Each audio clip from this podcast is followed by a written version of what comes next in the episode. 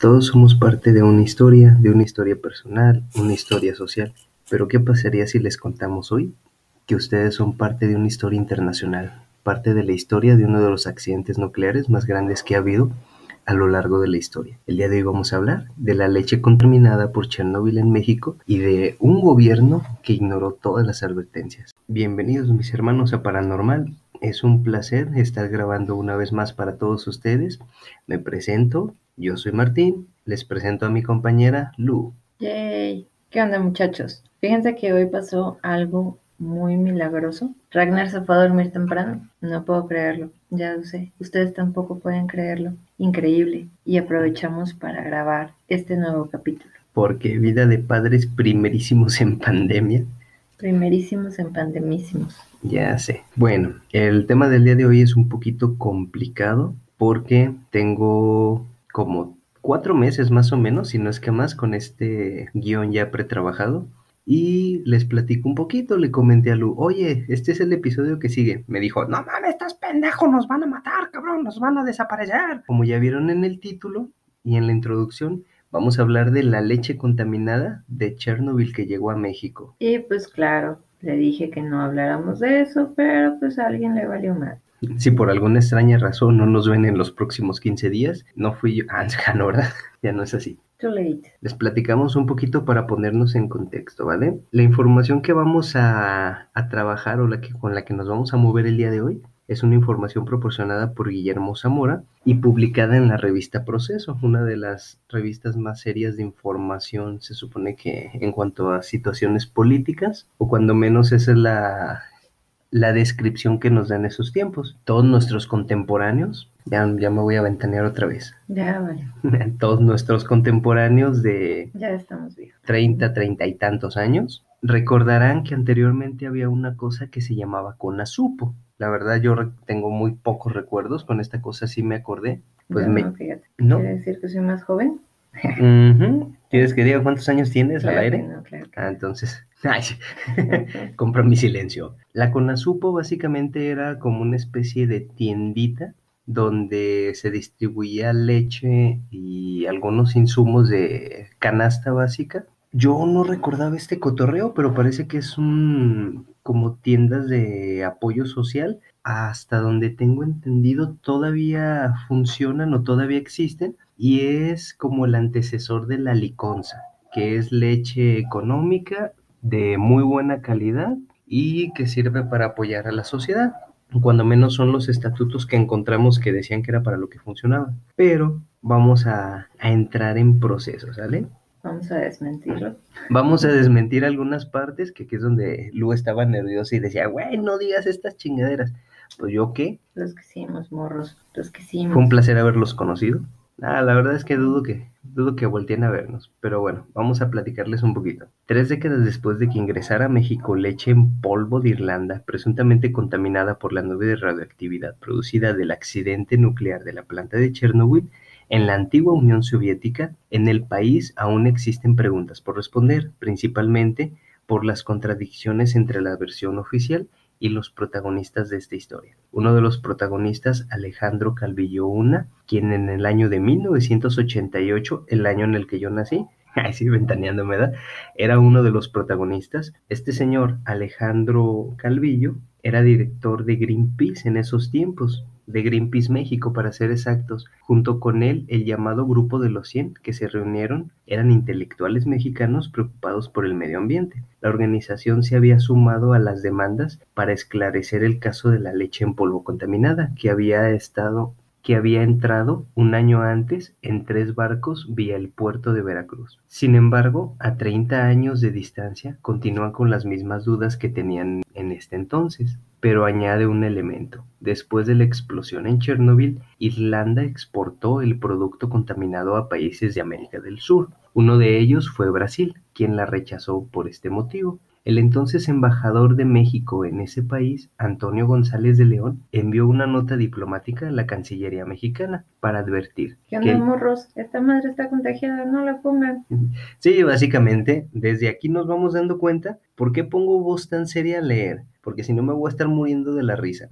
Eh, Pero como mi trabajo aquí es hacer esto un poco menos tenso, Sí, si no sería mucha información muy seria. Pero el cotorreo de esto es, todo el episodio de hoy, como muchos que vamos a ver de nuestra bonita historia mexicana, parece un episodio de caricatura, literal, porque no hay, no hay forma pues seria de tratarlo, de decir, güey, es que, o sea, la pinche lógica te puede llevar a algún lugar, te- la lógica te puede llevar a algún lugar de conciencia de decir, tal vez no sea tan funcional. Pero bueno, a pesar de la nota diplomática a la que afirma que tuvo acceso la leche de ingreso a México, fue comprada por la Conasupo. En pocas palabras, les valió siete chingadas y dijeron, pues total, güey, que es lo peor que puede pasar. Como el pescadito de los Simpson, tres ojos, dos orejas, nada fuera de lo normal. Oye, yo no he encontrado ningún superpoder. Deberíamos de haber hecho una investigación más exhaustiva y ver si alguien desarrolló superpoderes. super, super mexicanos. Sí, claro, pues oye, de mínimo algún Hulk por aquí, no sé. Pues mira, yo conozco muchos que cuando se enojan se ponen bien pinches mamones. La extinta Comisión Nacional de Subsistencia Populares, un organismo de México para vender alimentos básicos a precios bajos, que era lo que comentábamos, la CONASUPO, básicamente. Hay que recordar que hasta entonces ninguna empresa podía importar leche, solamente la CONASUPO. Ahorita tenemos muchas ventajas o muchas cosas bonitas. Van a volver a decir los chavos, no mames, ¿por qué tan viejos están estos cabrones? Que les valga madre, culeros. Ok, el punto de esto, bien indignado, pinches escuincles. Que Pero- conste que los únicos que nos hemos dicho viejos somos nosotros. Sí, sí, sí, ya, pues ya. Bien enojado, pero bueno, eh, Eh, hay que entender, hay que entender que, como comentábamos, la CONASUPO era, dicen algunos especialistas que era como la tiendita de raya, en cuanto a que el gobierno te proporcionaba artículos de necesidad básica, pero porque había algo que todavía no existía, o más bien todavía no teníamos, el Tratado de Libre Comercio, entonces era muy complicado que nos llegaran cosas. Yo recuerdo que tenía parientes que venían de Estados Unidos y llegaban con dulcecitos y tú decías, güey, no mames, esas madres no viven aquí.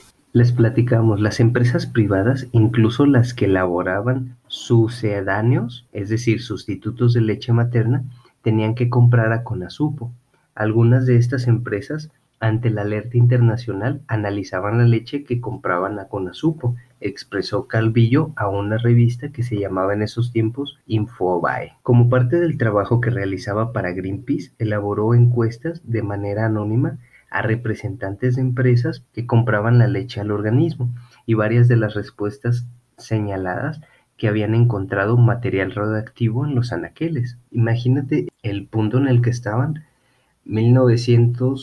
1987, en el 88 todavía estaba todo este cotorreo, pero tú no tienes forma de consumir leche si no es de vaca, directamente de algún establo, de la, pues básicamente de, de la Conasupo.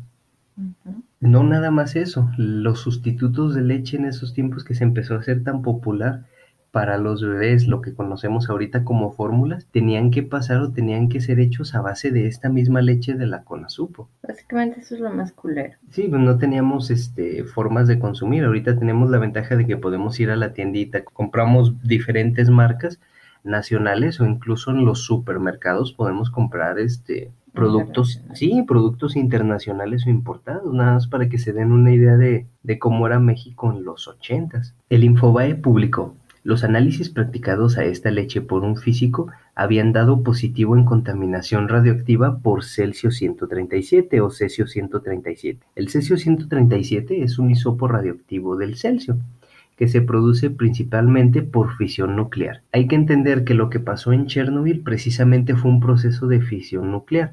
No nos vamos a meter en tantos tecnicismos porque pues los vamos a aburrir y luego ni vamos a entender. Mejor watchen la de Chernobyl. Ay, buena. esa serie está buenísima.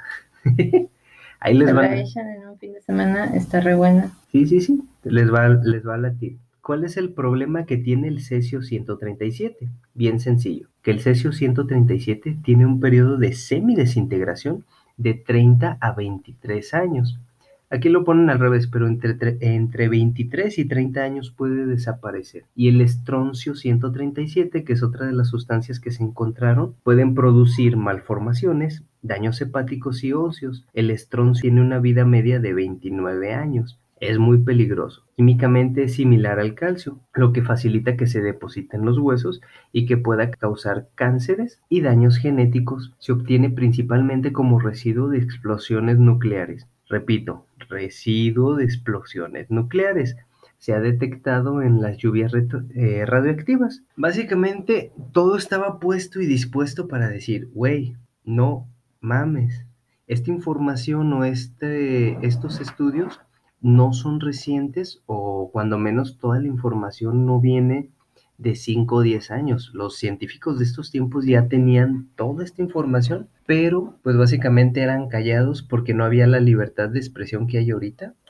Bueno, cuando menos podemos seguir diciendo cosas así como estas y pendejada y media que se nos vaya ocurriendo. Pero bueno, el punto de esto es que todas estas sustancias tienen un proceso de desintegración a niveles de o de semidesintegración entre 25 y 30 y tantos años para que nos demos una idea de, de cuánto dura estando contaminando un cuerpo y como se pega al calcio o tiene una facilidad de integración como el calcio, puede ser absorbido por el cuerpo y puede durar más tiempo. En aquel entonces la versión del gobierno fue que el producto se había regresado a Irlanda, a la empresa Irish Daily Board. Sin embargo, el escritor Guillermo Zamora, quien investigó el caso, afirmó que de Veracruz se había llevado al puerto de Tampico, en el estado de Tamaulipas, donde se desembarcó. Zamora también afirmó que al menos una treintena de empresas, entre ellas varias transnacionales, compraron el producto,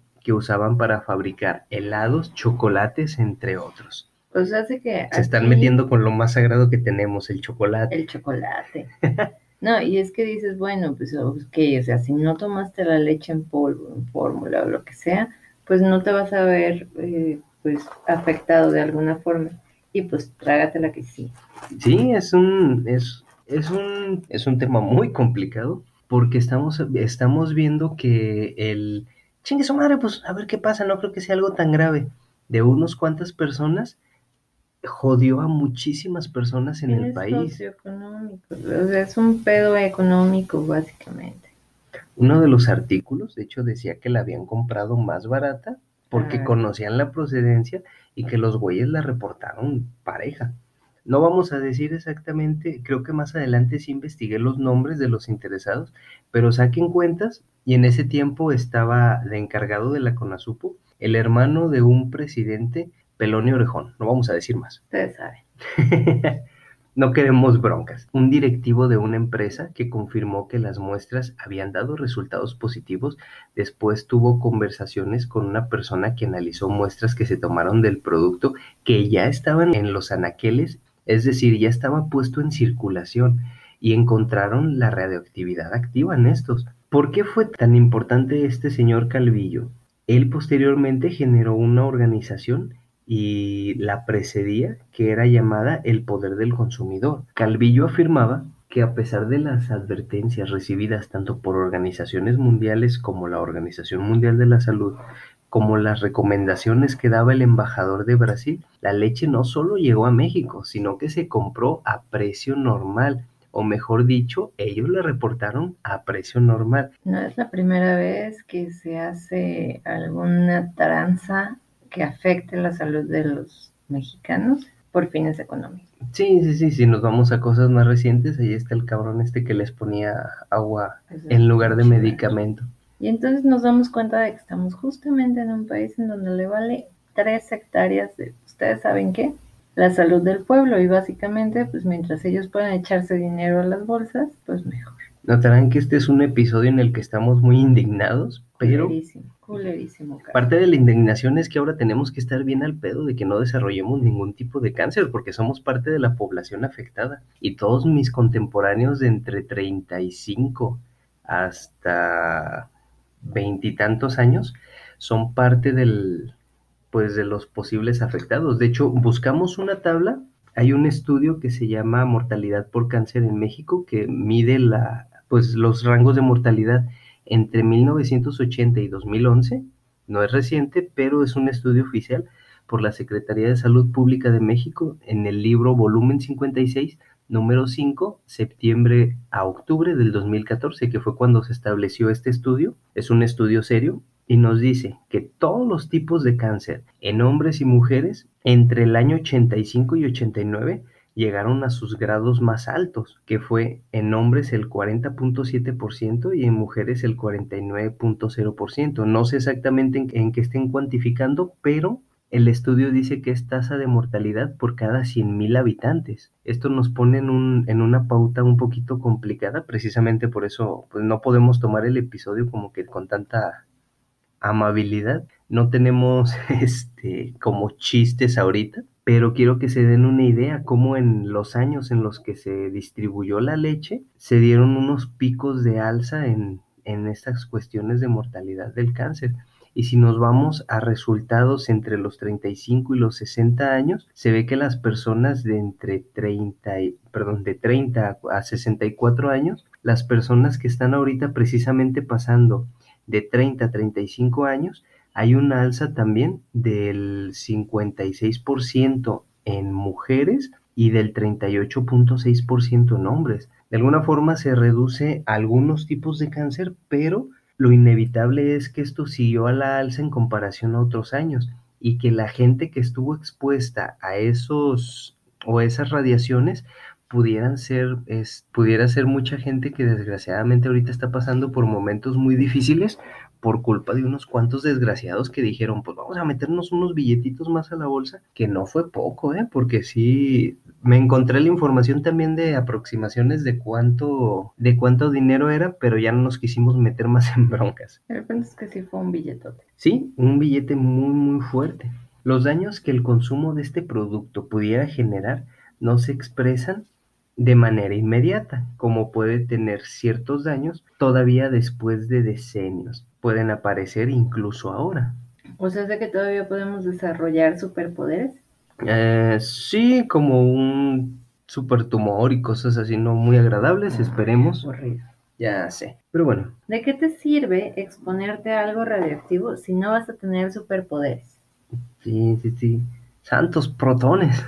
El 26 de septiembre de 1996, algunos diputados dieron las siguientes conclusiones a una investigación del tema, que fue, por lo que respecta a la importación de leche en polvo de Irlanda, supuestamente contaminada por radioactividad, la comisión concluye con el apoyo de la opinión científica de la máxima autoridad en la materia del país, en este caso la Comisión Nacional de Seguridad Nuclear y Salvaguardas, que dado los niveles de baceleres, unidad que mide la actividad radioactiva que contenía dicha leche, en ningún momento se puso en riesgo a la salud de la población. Esta comisión no encontró evidencia de una supuesta sustracción de este producto en los almacenes aduanales de Veracruz. Del análisis de la documentación que obra en los anexos de este informe, se puede constatar que los funcionarios de la CONASUPO, de la Secretaría de Salud y de la Comisión Nacional de Seguridad Nuclear y Salvaguardas actuaron conforme a la normativa aplicable para evitar todo riesgo eventual